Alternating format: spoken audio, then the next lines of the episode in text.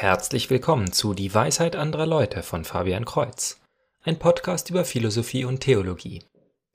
Episode 128, also 2 hoch 8 oder binär ausgedrückt 10 Millionen, ist keine besondere Episode, denn es geht nur um ein sonderbares Argument, das von Atheisten angeführt wird, nämlich, dass der Mensch überhaupt nicht besonders ist.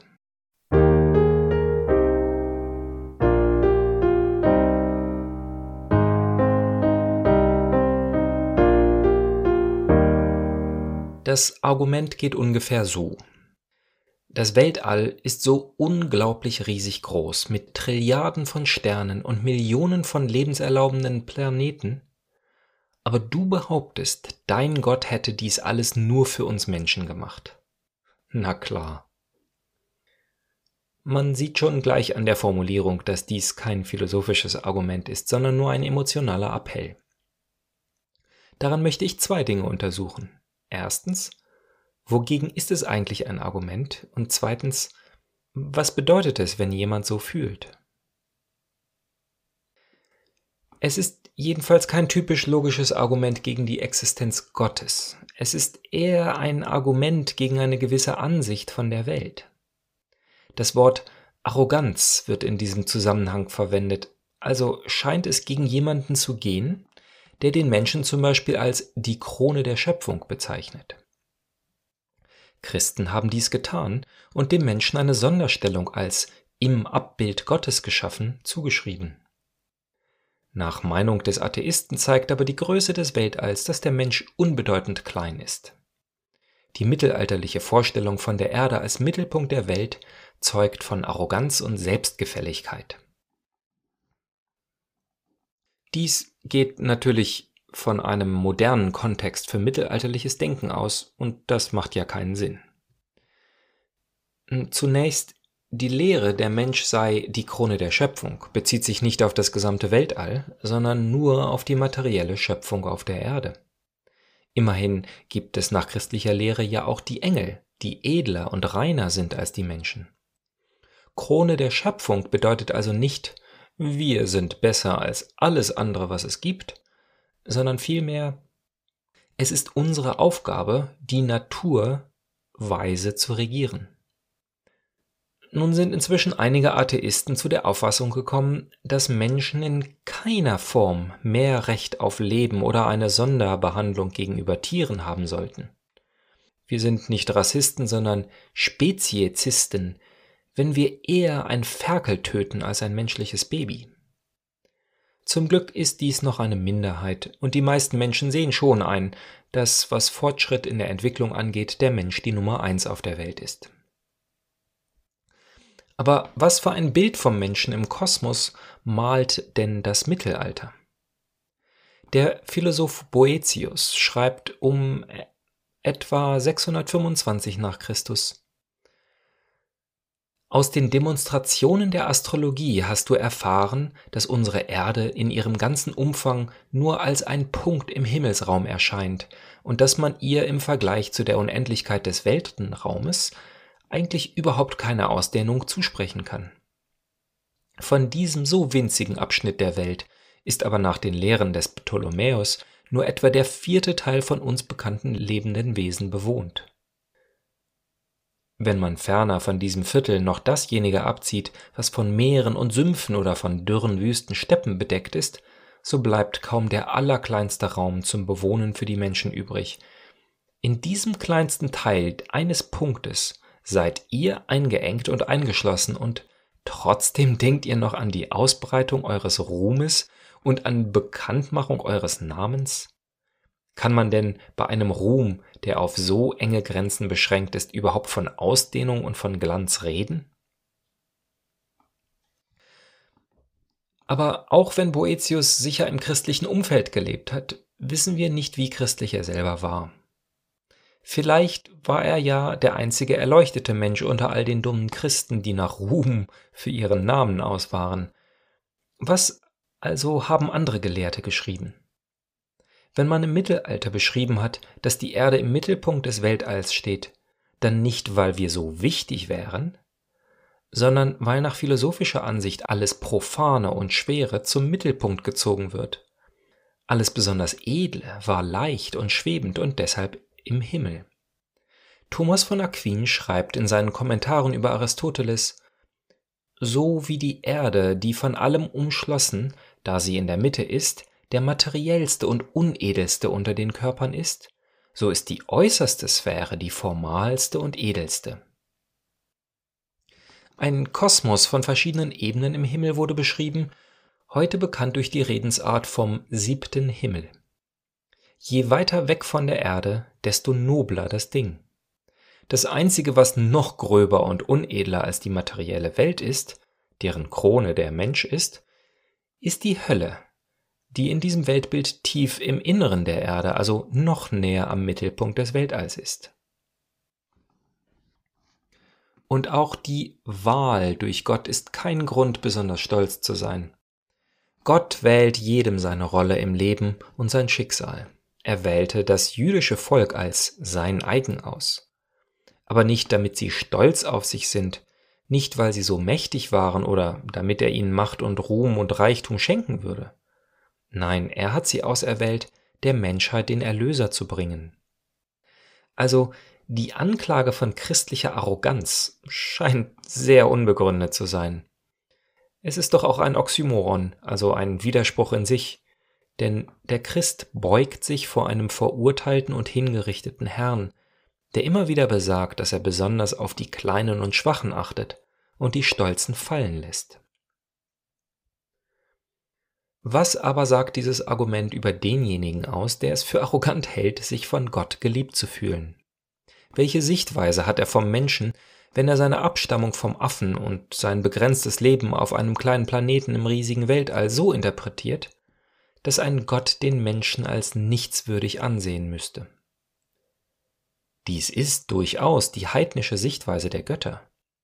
Zeus mag vielleicht für einen leidenschaftlichen Moment von der Schönheit einer menschlichen Frau verführt sein, aber was Weisheit, Stärke und überhaupt alles Gute angeht, kann kein Mensch ihm das Wasser reichen. Wenn man also vom christlichen Gott sagt, dass er wie ein Vater oder wie eine Mutterhenne ist und sich um seine Kinder kümmert, dann kann der Heide das nicht glauben.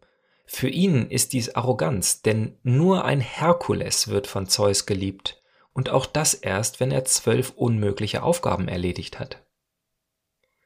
Wer behauptet, von Gott geliebt zu sein, vergleicht sich also selber mit Herkules. Und Vielleicht ist dies auch für einen Muslim so. Für den Islam ist Gott kein Vater, aber er ist der Allmächtige, Große. Wir können froh sein, ihm dienen zu dürfen, vollständig unterworfen, also Muslim. Auch für ihn ist die Idee, Gott würde einen Menschen trotz dessen Begrenztheit als Kind adoptieren, unvorstellbar. Nicht nur arrogant, sondern blasphemisch. Die frohe Botschaft ist aber, dass Gott sich uns in unserer Sünde und unserem Verfall angenommen hat. Es ist Satan, der Ankläger, der uns ins Ohr flüstert, wie schlecht und wie wenig liebenswert wir sind, dass Gott uns nie verzeihen wird. Aber wir wollen auch nicht in die andere Richtung gehen. Es steht geschrieben, denn wen der Herr liebt, den züchtigt er. Er schlägt mit der Rute jeden Sohn, den er gern hat. Wer sich vorstellt, dass unser Status als Kinder Gottes bedeutet, dass wir verhätschelt und verwöhnt werden, dass er uns Sklaven gibt, damit wir nichts tun müssen, der hat ein ganz falsches Verständnis davon, was es heißt, Sohn zu sein. Den Fehler sieht man in so vielen königlichen Familien, in denen Dynastien daran zugrunde gegangen sind, weil nach einem guten König sein verwöhnter Sohn an die Macht gekommen ist oder seine Kinder sich verstritten haben. Wir aber können uns geliebt fühlen und auf das Erbe des Himmels hoffen, selbst wenn wir, schuldig oder unschuldig, leiden und gezügelt werden. Jonathan Pajot sagt, dass Nihilisten nur eine einzige Idee haben, mit der sie allem versuchen, die Bedeutung zu nehmen. Man weist einfach darauf hin, dass ein Ganzes aus seinen Teilen besteht. Wie auch schon eine gewisse andere historische Figur fügt man dann noch das Wörtchen nur ein, wo es gar nicht hingehört, und schon ist jede tiefere Bedeutung verloren. Sich zu begrüßen, sagt der Nihilist, ist ja auch nur die Hände aneinander zu reiben und hoch und runter zu schwenken. Der Mensch ist ja auch nur ein Haufen von Zellen, die kooperieren, vom Affen nur in nur ein Prozent der Gene verschieden. Die Liebe ist ja auch nur eine Reihe von chemischen Reaktionen im Gehirn und sozialen Konventionen. Das Neue Testament erzählt ja auch nur von einem Typen, der gekreuzigt wurde und dann wieder auferstanden sein soll. Dieser Grundgedanke gibt einem den Eindruck, dass nichts in der Welt irgendeine tiefere Bedeutung hätte. Philosophisch ist dieses Argument natürlich völlig sinnlos, aber emotional führt es einen in den Atheismus. Menschen wussten zum Glück schon immer, dass das Ganze mehr als die Summe seiner Teile ist. Das ist ja auch der Grund, warum die Idee so plausibel erscheint. Darum ist es ja so überraschend für uns, dass es scheint, als wären chemische Reaktionen bedeutungslos, aber die Liebe das Wichtigste im Leben. Ich empfehle deshalb lieber genau in die andere Richtung zu gehen. Statt zu sagen, die Familie ist ja auch nur ein Typ und ein Wesen, das einmal im Monat eine Oozyte absondert, sondern wir sollten lieber sagen, was ist es doch für ein Wunder, dass bei der Zusammenkunft von Mann und Frau in der Ehe neues Leben und dadurch eine Familie und letztlich die ganze menschliche Gesellschaft entsteht. In seiner Erzählung A Pilgrim Regress schreibt C.S. Lewis das dekonstruktive Verhalten dem Geist des Zeitalters zu. John ist in einem furchtbaren Gefängnis eingesperrt, welches im Blick von diesem Geist ist, der als Berg vor dem Eingangsgitter steht. Immer wenn dieser die Augen öffnet, wird alles, was er sieht, transparent. Man sieht also keine Menschen mehr, sondern ihre Knochen, ihren Blutkreislauf und sogar ihre Krankheiten wie ein Krebsgeschwür. Jedes Mal, wenn die Wärter das Essen bringen, schieben sie noch ein paar Worte dazu. Wenn die Mahlzeit Fleisch enthielt, erinnerten sie die Gefangenen daran, dass sie Aas essen oder erzählten Details über den Schlachtungsprozess. Waren es Innereien, so wiesen sie auf die Ähnlichkeit zu ihrem eigenen Körper hin, den sie ja im Blick des Geistes sehen konnten. Oder wenn es Eier gab, sprachen sie davon, dass es die unbefruchteten Zygoten eines Hühnervogels sind und machten Zoten über die weiblichen Gefangenen. Eines Tages gab es Milch, und ein Wärter sagte, Unsere Beziehung zur Kuh ist nicht besonders fein, was man leicht sieht, wenn man sich vorstellt, wir würden irgendein anderes ihrer Sekrete essen.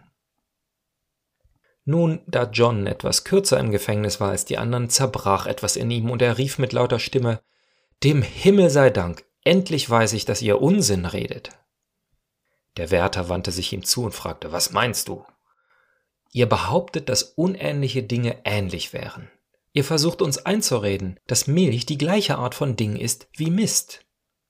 Ach, und was bitte soll der Unterschied sein außer reine Gewohnheit? Seid ihr ein Lügner oder ein Narr, wenn ihr keinen Unterschied seht in dem, was die Natur als Exkrement auswirft und dem, was sie als Nahrung ansammelt? Ah, also die Natur ist jetzt eine Person so mit Willen und Vorhaben und Selbstbewusstsein, wie? sagte der Wärter abfällig. Tatsächlich so etwas wie eine Göttin. Fraglos macht es dich glücklich, dir vorzustellen, dass du an so ein Ding glauben könntest und er ging mit hoch erhobener Nase davon. Später in der Erzählung wird John aus dem Griff vom Geist des Zeitalters befreit. Eine Ritterin in glänzender Rüstung stellt jenem drei Fragen, die er nicht beantworten kann, und so tötet sie ihn. Der Name der Ritterin ist Verstand. Kommen wir zurück zur Frage, ob es arrogant ist, sich als Kind Gottes zu wissen. Ich habe neulich die trostreichen Geheimnisse des Rosenkranzes gebetet und das erste davon lautet Jesus, der als König herrscht. Und ich habe mich selber als Abgesandter dieses Königs gesehen. Was macht es für einen Unterschied, ob ich als junger Prinz, als Diplomat oder einfach als Bote oder Handwerker in die Welt geschickt werde? Ich gehöre zum Reich dieses Königs und repräsentiere den, den ich von ganzem Herzen liebe. Will ich ein schlechtes Bild von ihm abgeben? Ich habe mich sogleich aufgerichtet und den Blick vom Boden gehoben. Denn der Gesandte oder Erbe eines Königs zu sein, gibt mir ein ganz anderes Bild von mir selber. Nicht als Haufen zufälliger Moleküle oder als unbedeutende Wolke von Sternenstaub, auch nicht als Sklave oder als verhätschelter Bastard, sondern als geliebtes Kind Gottes. Also bis zum nächsten Mal, Gottes Segen.